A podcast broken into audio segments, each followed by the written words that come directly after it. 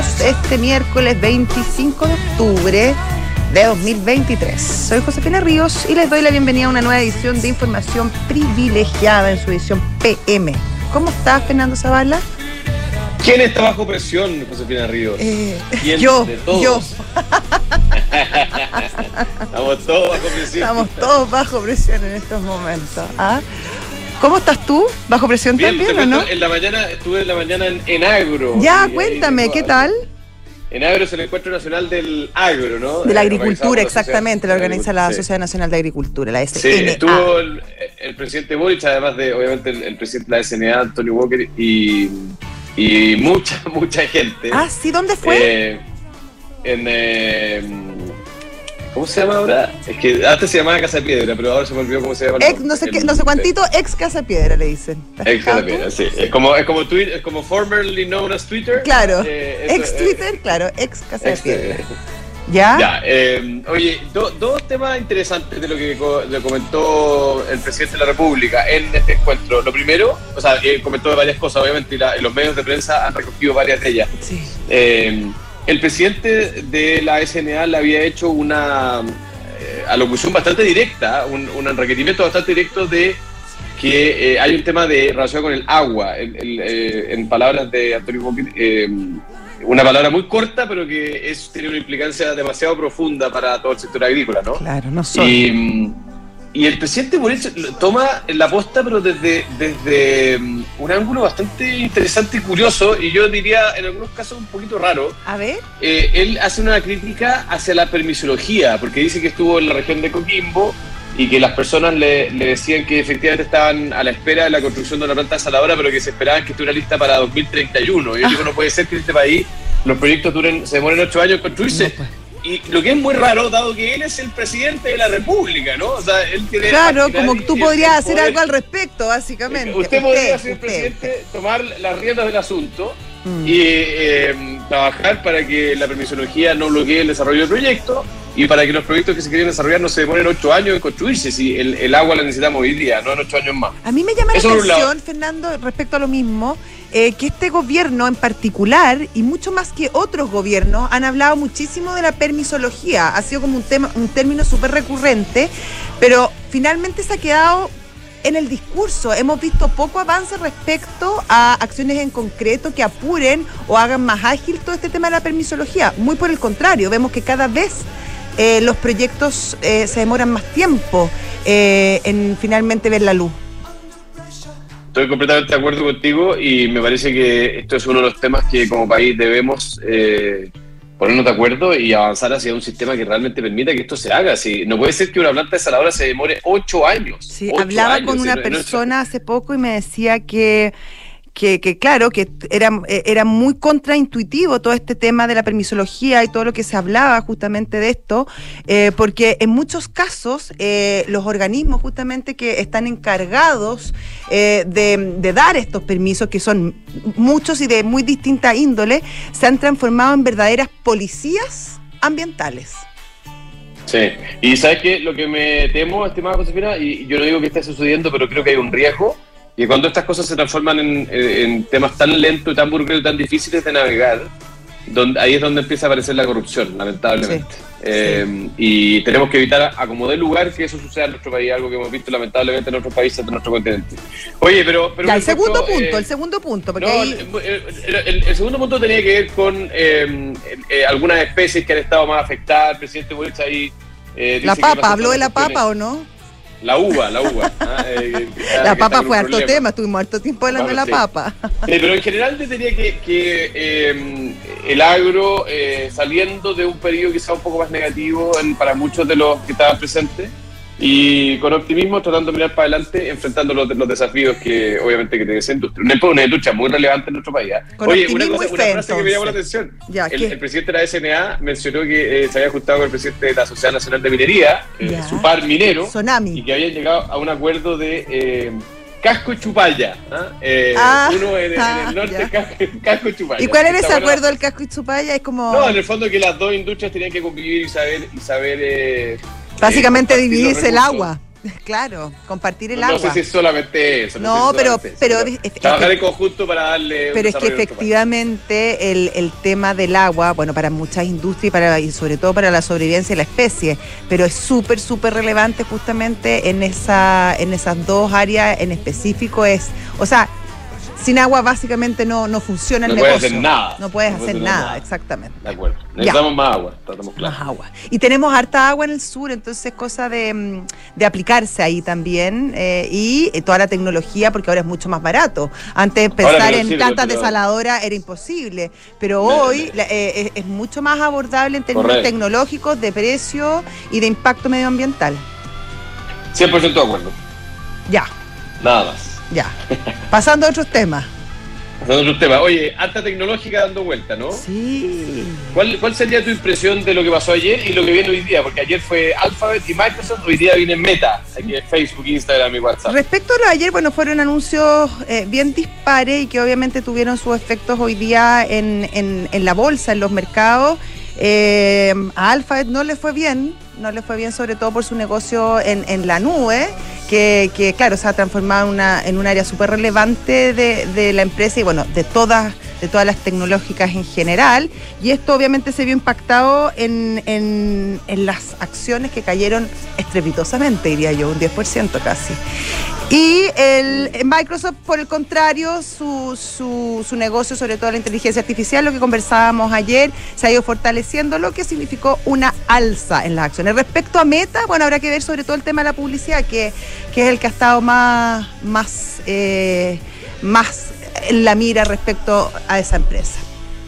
Sí, mira, yo creo que en el caso, o sea, sumándome a todo lo que tú mencionabas, eh, el caso de Alphabet, es especialmente decepcionante el resultado porque eh, la compañía estaba al debe un poquito en demostrar que, que ellos también se, se, habían subido fuerte a eh, esta nueva era de servicios en la nube e inteligencia artificial. Recordemos que hay, hay, tres gigantes en el tema de la nube, ¿no? Por un lado está Amazon con sí. Amazon Web Services, Microsoft con su servicio Azure, que como tú mencionabas sorprendió positivamente y, y como de, de alguna manera se robustece la propuesta de valor y, y la compañía da señales de mucha fuerza en ese mundo. Y el que queda un poco al debe es Google, que tiene su Google Cloud, eh, que es como el tercero, y lamentablemente pareciera ser que los inversionistas empiezan a sospechar, por ahora al menos, esto puede cambiar de un día para otro, de que, de que va a tener una propuesta de valor un poquito más retrasada y que no va a poder, eh, o sea, que, que va a quedarse un poquito más atrás en esta carrera por, eh, conquistar lo, los servicios eh, de procesamiento de datos y eh, inteligencia artificial.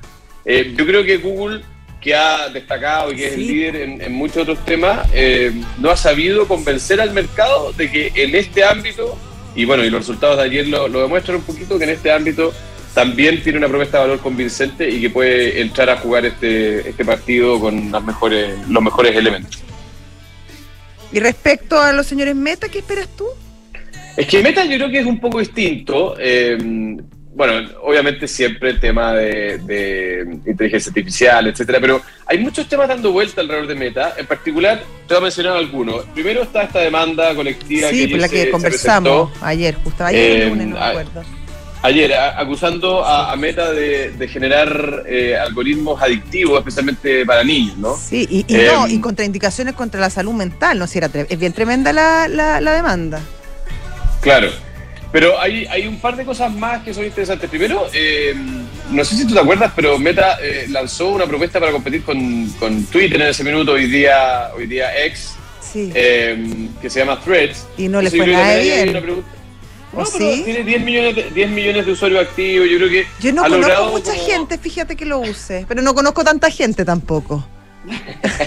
Bueno, entonces ese es uno, pero yo creo que hay una cuestión más profunda y que tiene que ver con cómo la compañía está logrando eh, surfear o eh, mejorar su propuesta de valor con todas las restricciones de privacidad que hoy día tienen las plataformas. Recuérdate que tanto eh, Apple a través de iOS como Android han, eh, tienen instalado hoy día sistemas de control de, de privacidad de datos y muchos creen que eso está afectando principalmente a, a Meta a través de su negocio de avisaje en su plataforma. Estaremos atentos entonces. Ya, vamos a nuestro pantallazo, ¿te parece? Me parece. Ya está con nosotros Juan Carlos Larrebur, gerente de negocios de MBI. ¿Qué tal, Juan Carlos? ¿Cómo estás? Hola, Josefina. ¿Cómo estás? Hola, Fernando. ¿Cómo estás? Hola, Juan Carlos. Muy bien, pues. Muy bien, pues. ¿Qué les cuento? Eh, bueno, un poco lo que lo que contaban ustedes ahí recién. Eh, el mercado hoy día está con niveles más bien mixtos a nivel global. Asia partió con buenas noticias a partir de un paquete, oficialmente un paquete fiscal para financiar de inversión pública en infraestructura, un paquete grande, son 147 mil millones de dólares. De China, claro. Eh, en China, perdón, claro. Sí. Y, y la mala noticia, bueno, se esperaba, el, el- se anunció finalmente eh, el default de, de este Country Garden, ya es oficial, o sea, ya entró en cesación de pago en un cupón, pero eso se compensó con esta noticia del, del, paquete fiscal de 147 mil millones de dólares. Además, hay un eh, hay un aumento en déficit fiscal de 3 a 3,8% en- de- proyectado para lo que viene, o sea, es, más gasto para poder sostener la economía. Si va a resultar o no, esa ya es otra noticia, pero pero eso eso es lo que está pasando en China, y en ese sentido China 0,4, Hong Kong 0,55 y Japón 0,67 arriba. Europa... Eh, arriba pero más pero pero menos. Londres 0.30 0.33 arriba Alemania 0.08 eh, y Francia 0.31 salieron resultados de Deutsche muy buenos eh, y la acción de Deutsche estaba 8.18 arriba. Eh, Lloyds también bueno pero pero pero tampoco hay claridad respecto de lo que viene. Y en Estados Unidos bueno lo que estaban ustedes comentando ahí recién estamos en la mitad del report, del, del periodo de reporte de utilidades y mm, se publicó ayer la utilidad de Microsoft o el resultado de Microsoft eh, viene el negocio de cloud eh, sin embargo estaba 2.24 arriba recién la acción de Microsoft que la vi eh, desde cuatro y medio que estaba hace un rato y el negocio de inteligencia artificial también le, ha funcionado bien. Lo que han dado mal eh, también lo comentaban ustedes ahí recién lo de Google el negocio de cloud que estaba al debe sigue al debe y la acción caía fuerte o sea estaba 9.39 abajo eh, y eso tiraba las bolsas eh, americanas en general para abajo. El Dow 0.04 arriba o sea más bien plano pero el S&P 1% abajo y el Nasdaq 1.72 hoy día hay resultados de Meta más tarde ustedes hablaban de eso recién hay harto que esperar y de Amazon también mañana en la mañana en, en, en, en, en la apertura Oye, Juan Carlos, el IPSA bien Sí. golpeado también. El IPSA golpeado, sí, como que no hay...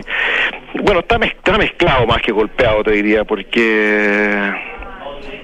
Porque en realidad yo lo vi recién, estaba eh, 0.5, 0.6 abajo. Yo lo estoy viendo Eh, es que- menos es que, uno. eh, Eso puede ser en el último minuto, ah, no, o sea, en la última 20 minutos, 20 minutos, espera un segundo, que estamos como... Eh, pero lo que pasa es que hay, hay siempre con muy poco volumen, entonces, Claro. eh, que es lo que está pasando en el mercado local. Hace rato que se secó, eh, hay poco interés y, y con poco interés cuando alguien sale a votar papeles se caen de verdad, digamos. Así que eso es lo, lo que está pasando. Esperemos a ver qué pasa con los... Eh, datos curioso, que el mundo, eh, eh, curioso que el Cuéntame. mundo, Juan Carlos, no esté tan atento a la a la reunión de política monetaria que termina mañana en nuestro Banco Central, ¿no? No, no ven mucha expectativa. bueno, lo que sí mañana es importante, bueno, mañana tenemos Era eso, un día pero- bien clave para Sí, nosotros. pero pero es, imp- es importante en Estados Unidos también. Mañana tenemos PIB eh, del tercer trimestre, Sí. eh, viene de 2.1, se espera 4.2, pero puede aparecer 5 tranquilamente, que es algo así estimada la Reserva Federal de Atlanta hace poco hace pocos meses. Entonces, ese número puede tirar las tasas para arriba y de nuevo, bolsas para abajo, eh, eh, con, con toda la, la bola de nieve que sabemos. Y además hay órdenes de bienes durables, core y, y- y totales, que también te dan una señal de, de, de- de- de cómo está comportando la economía. Así que esos son los datos de mañana y la próxima semana FED, bueno, martes y miércoles. Y dólar que cae, ¿eh? sigue cayendo. Sí, pero yo creo que tiene que ver con el negocio, con, con el tema de, de- de- los bonos que se van a liquidar, eh, lo que salió ayer, eso que tiró las tasas para arriba, hay dólares que, van a entrar y que van a liquidar, pero tiene que ver más bien con eso más que con un cambio de tendencia, al menos de corto plazo. digamos. Y con el y con la, mm, la no la advertencia, es la el, es el consejo de, de que es, sería bueno que el Banco Central cesara su compra de dólares también, que hoy hizo el consejo ¿cómo se llama? consejo el nombre ahora, pero el consejo este Consejo de que Política Monetaria, es el Consejo de Política Monetaria. Eh, lo que pasa es que está complicado para los mercados emergentes el tema de los dólares. Yo leía hoy día varias informaciones, salió un artículo del Financial Times, eh, China se está quedando sin dólares porque en realidad, no sé si se está quedando, suena un poco exagerado, pero pero hay harta salida de capitales, eh, de capitales chinos por el tema de esto, del, del- problema geopolítico y la gente sacando el de China, el, el famoso friendshoring o nearshoring, como uno quiera llamarlo, llevándose la- la- la- las plantas productivas para otro lado. Entonces China se está quedando con menos dólares y ese fenómeno se está repitiendo a nivel de, de, de- de, otros mercados emergentes eh, y no es tan claro que Chile se quiera quedar sin dólares más allá del precio al que compre, digamos. O sea, está caro para el precio de hoy, pero no sabemos qué va a pasar en seis meses más, digamos. No, no quiero ser alarmista, pero, pero, pero en el sentido de que eh, si hay que comprar, tenemos que comprar y si hay que fortalecer el, balance de dólares, hay que fortalecerlo. Perfecto. Juan Carlos Larrebur, muchas gracias. Juan Carlos. Que les vaya bien. Adiós. Hasta luego. Adiós. PwC, eh, que son expertos en reorganizaciones, auditorías laborales, soporte, negociaciones colectivas y más, eh, te pueden asesorar justamente en temas como la reforma previsional, la jornada de 40 horas o el cambio en las gratificaciones. No dudes en recurrir a ese equipo de asesoría laboral que es muy em, eficiente. Visita pwc.cl. ebook es un software de, integral de gestión de personas que te entrega soluciones para simplificar todos tus procesos, cálculo, remuneraciones, gestión de documentos laborales, selección, evaluación de desempeño, capacitación, beneficio y mucho más. Justamente hoy día tuve que, en, eh, mi pequeño bolichito, tuve que pedir ayuda. No tan pequeño últimamente. Pequeño, bolichito. Eh, tuve que pedir ayuda, oye, pero una ayuda además de muy a tiempo, de muy, muy amable y no solucionar el problema inmediatamente. Book crea un lugar de trabajo más feliz. Si estás buscando invertir en una propiedad, Hazlo ojos cerrados con Almagro, departamentos con excelentes terminaciones, alta demanda de arrendatarios y 45 años de trayectoria que lo respaldan. Encuentra todos los proyectos de inversión en almagro.cl slash inversionistas. Y Ducati tiene la Desert X, la primera Ducati que está específicamente diseñada para la experiencia off-road, exploradora divertida de gran rendimiento. Agente usted su test drive de la Desert X en Avenida Las Condes 11412.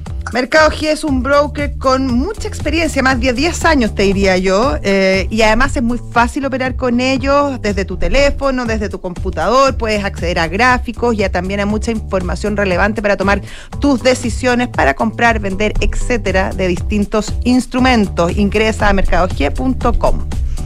EconoRent y CMR se unen para entregarte la mejor experiencia. Todos tus arriendos pagando con CMR o débito de palabra tienen un 10% de descuento. Acumulas CMR puntos y además tus econopuntos pueden ser canjeados también por CMR puntos. Sin duda, una gran alianza de EconoRent. Y hasta nuestro entrevistado en estudio. Se trata de David Albo, el es Managing Partner de Impacta BC. ¿Cómo estás, David? ¿O hay que decir BC? Eh, de las dos maneras, de las dos maneras. tú dime cómo, tú dime cómo. Partimos con BC, pero después la gente empieza a decirle BC y uno se acostumbra. Ya, perfecto. Oye, David, bueno, cuéntanos, más allá de cómo se pronuncia, eh, en qué está eh, Impacta BC y em, de qué manera van a participar justamente en el próximo ETM Day. ¿ah? Emprende tu mente. Emprende tu mente, Day. bueno, gracias por la invitación, José, un gusto estar acá. Eh, Impacta DC nace como un fondo de Venture Capital que invierte en startups con base tecnológica en Latinoamérica que tengan un impacto eh, positivo, ya sea social o medioambiental. Y, con, ese, con ese fondo fue que lanzamos, pero nos dimos cuenta que en verdad para poder ser un fondo duradero necesitamos que este ecosistema se construya y se consolide a nivel latinoamericano. Por lo tanto, hemos hecho una serie de actividades con impacto en sí mismo eh, para construir el ecosistema. Y con el ETM nos asociamos el año pasado, es el, es el mejor evento de emprendimiento e innovación que hay en Chile. Chile además es un referente a nivel regional y cada vez que viajo me hablan de las bondades de Chile.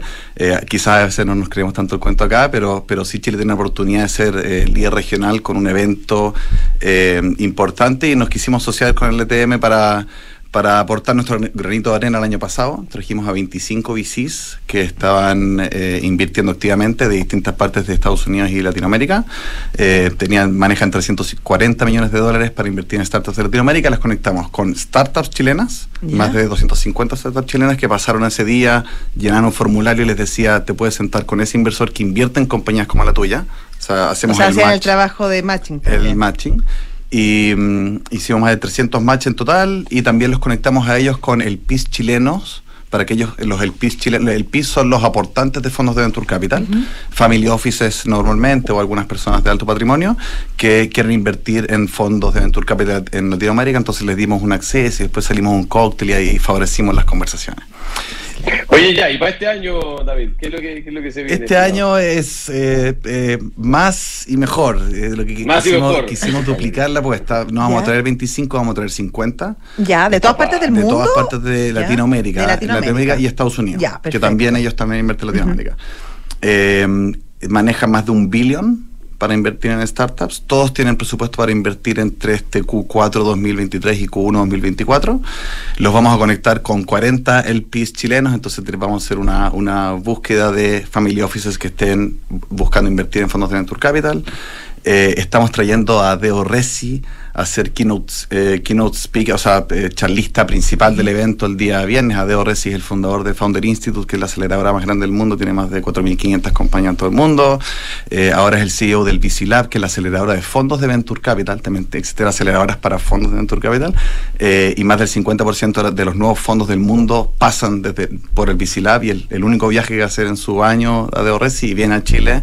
Entonces va a estar acá y vamos a aprovechar una agenda para que harta gente pueda conectar con él. Oye, ¿y qué tipo de, emprendimiento estaba mirando justamente él? ¿Qué les ha pedido? Porque me imagino que él también tendrá cierto interés y por, por algo viene también. Sí. ¿Qué está buscando? Sí, es que él es también nuestro socio en Estados Unidos, entonces tenemos cierta cercanía y lo convencimos porque cre- el, eh, creemos que Latinoamérica tiene la oportunidad más grande en todo el mundo en, en términos de Venture Capital para crecer. Está todo por hacer todavía, hay muchísimas cosas para mejorar en términos sociales y de tecnología. Entonces él, él quiso venir para aportar desde ese vereda para, y nos pidió juntarse con gobiernos, gente que pudiera realmente eh, mover la aguja de lo que pasa en Chile y favorecer inversión extranjera en startups chilenas, eh, eh, emprendedores en Ya. etapa temprana o que quieren ser emprendedores, eh, mentores o emprendedores exitosos que ya lo hicieron y también inversionistas, family offices que quieren meterse en este mundo de Venture Capital. El vino Oye, David, eh, claro. Oye, más allá del, del ET de ETM, que al final es como un termómetro de lo que está pasando, ¿cómo, cómo es tú el ambiente, eh, el ecosistema, eh, el ánimo de, de los que participan del, del tema de inversiones en, en capital de riesgo en nuestro país y en Latinoamérica en, este minuto? Porque ha sido un año difícil, me imagino que para ustedes también, ¿no? Ha sido definitivamente sí, difícil. Difícil para nosotros como Venture Capital levantar capital de aportantes y también eh, para las startups levantar capital de, de VCs. Y mm, eh, los ánimos también. Yo creo que de hecho esta comunidad de VCs en, en- en Chile ha ido creciendo y creciendo y una nueva generación de nuevos eh, Venture Capital que estamos entrando en esta industria con mucha energía. Eh, y el 2023 fue un año raro porque no es que los VCs no tuvieran la capacidad para invertir, pero no querían, no querían, se tomaban más tiempo en tomar las decisiones, no querían hacer capital calls, los llamados de capital a sus aportantes. Hay, hay varios motivos por los cuales se alentó toda la industria, pero 2024, bueno, el último quarter ya, ya el último trimestre ya creció y, y seguro 2024 va a ser un muchísimo mejor año. Ahora, tú decías al principio que Chile era un muy buen lugar, era quizá, eh, tenía Mm. una posición de cierto liderazgo respecto a- al, al continente en temas de venture capital. Mm. ¿Cuáles son los elementos que hacen a Chile líder y por qué dices tú que efectivamente Chile eh, tiene cierto liderazgo en esta materia? Sí, hay varias cosas. Yo creo que hay un tema de marca de Corfo con Startup Chile que lo hicieron muy bien durante mucho tiempo y por la gente, por lo tanto la gente miraba a Chile que con con este programa donde podían venir a emprender. Eh, también eh, el apoyo de Corfo que apoya muchísimo en la etapa temprana y apoya los fondos, también fondos extranjeros que vinieron a Chile. Eh, también hay un tema de, justo estaba viendo un reporte de Manei, independiente de que no somos el país más grande de Latinoamérica, igual estamos dentro de las seis, creo que somos top tres, está Brasil, México y Chile en el último periodo de, de M&A y adquisiciones. Eh, también la cantidad de unicornios que tenemos por cápita es muchísimo mayor que, que el resto de los países, entonces sí, es un ecosistema que está, y además los corporate venture capital, que también es una ola muy grande de corporativos que quieren Claro. meterse en esta industria, que están contratando a startups para su proceso interno, haciendo innovación abierta, o fondos de, de venture capital interno, entonces está, está todo pasando y la gente quiere venir. Los invito, oye, vénganse y, y en, Y hay un di- interés, en hay 24 interés, horas, en 24 horas ya están Ah, es los un buen formularios. termómetro, obviamente. Sí, sí. Ya, o sea, se, se ve bien la cosa para ETM 2023 y para el ecosistema en general para los próximos meses, ¿no? Sí. Nos, nos quedamos con un buen, un buen ánimo. Sí, de todas escucho. maneras. Además que el ETM es como el lugar, si estás en el mundo de emprendimiento o quieres estar en el mundo de emprendimiento, es el lugar para estar y van a estar todos Ahí vamos a estar. ¿ah? ahí vamos a estar con, con la José. Ah, maneras. bien, bueno, Sí, nos vemos allá. También tengo, 16. tengo- tengo dos iniciativas más. Tengo dos iniciativas más que, que me gustaría ahí, ahí mencionar de- en el ETM. Ya. Hay una, hay una cosa nueva que nos lanzamos a hacer. A ver. Nosotros en Impacta, uno de los aportes que hacemos al ecosistema, le enseñamos a los emprendedores a jugar el juego del Venture Capital. A entender cómo se levanta capital, ronda tras ronda y cómo funcionan los números para llegar a hacer eso y, y qué tan rápido hay que crecer. Entonces, seleccionamos, tuvimos 122 compañías en un programa de, Ya. de- de compañías de, de 15 países de Latinoamérica y seleccionamos a tres chilenas que van a levantar capital en vivo en el ETM. Y tú puedes invertir desde 500 lucas Ah. en estas compañías que ya fueron, pasaron por un filtro de 350 compañías que postularon, 122 que seleccionamos, Claro. y estas tres que tienen esta capacidad de levantar capital de crowdfunding, que se llama. Ah, qué entretenido, ya. Entonces todo el mundo va a poder participar y queremos que se democratice, digamos, esta industria que cada, cada Ya, y esas empresas son sorpresas, ¿las van a comunicar ahí? o- están comunicadas, creo que ayer salieron en el diario. Eh, es Retorna, una compañía eh, que ayuda a la, a la gente que viene, a los migrantes, a poder mandar dinero eh, a su país. Ah, de sí, sí la, sí, sí la ubico, ya, perfecto. Teodora, eh, que es inteligencia artificial para que an- analiza tu texto y evita que, que digas cosas que son Mentira. no, eh, no, políticamente incorrectas o que son realidad, que son, que son parciales, que son eh, sexistas, eh, comentarios que, o sea, digamos, Ya, que evita no, vienen, que no vienen al caso, digamos, Claro. ¿ya? Eh, y la otra se llama Sabia, que ayuda a los restaurantes y a los agricultores a conectar y tener una eh, alimentación mucho más saludable y ma- y, y local, digamos, producción local con menos impacto ambiental. Excelente. David Albo, muchísimas gracias y seguiremos conversando. Gracias, David. Gracias a ustedes por tenernos. Nos Hasta vemos en luego. ETM. Chao. Eh, Econorrent, ya lo dijiste, ¿no? Econorrent dice, me- sí, Sí, lo sí. dijiste, lo dijiste, lo dijiste. Sí. Ya, Frontal Trust es especialista en activos alternativos, ofrece inversiones atractivas y rentables de mediano y largo plazo gestionadas por expertos en los sectores de private equity, deuda privada, infraestructura y agribusiness. Ingresa a www.frontaltrust.cl, invierte con confianza, invierte en Frontal Trust. No te pierdas los fondos mutuos Santander en dólares. Hay uno para cada perfil de inversionista. Invierte en ellos desde 10 dólares. Conócelos y conoce más en santander.cl. Mercado Pago y las mejores promociones van de la mano. Paga con un QR de Mercado Pago y gana. Puedes participar por un millón de pesos semanales y un gran premio final de un Peugeot E 2008 entre todos los participantes. Mientras más veces pagues, más oportunidades tienes. Mercado Pago, la cuenta digital de Mercado Libre. Nos despedimos Excelente. nosotros, querido Fernando. Hasta una Un próxima oportunidad. Abrazos, chao. Chao.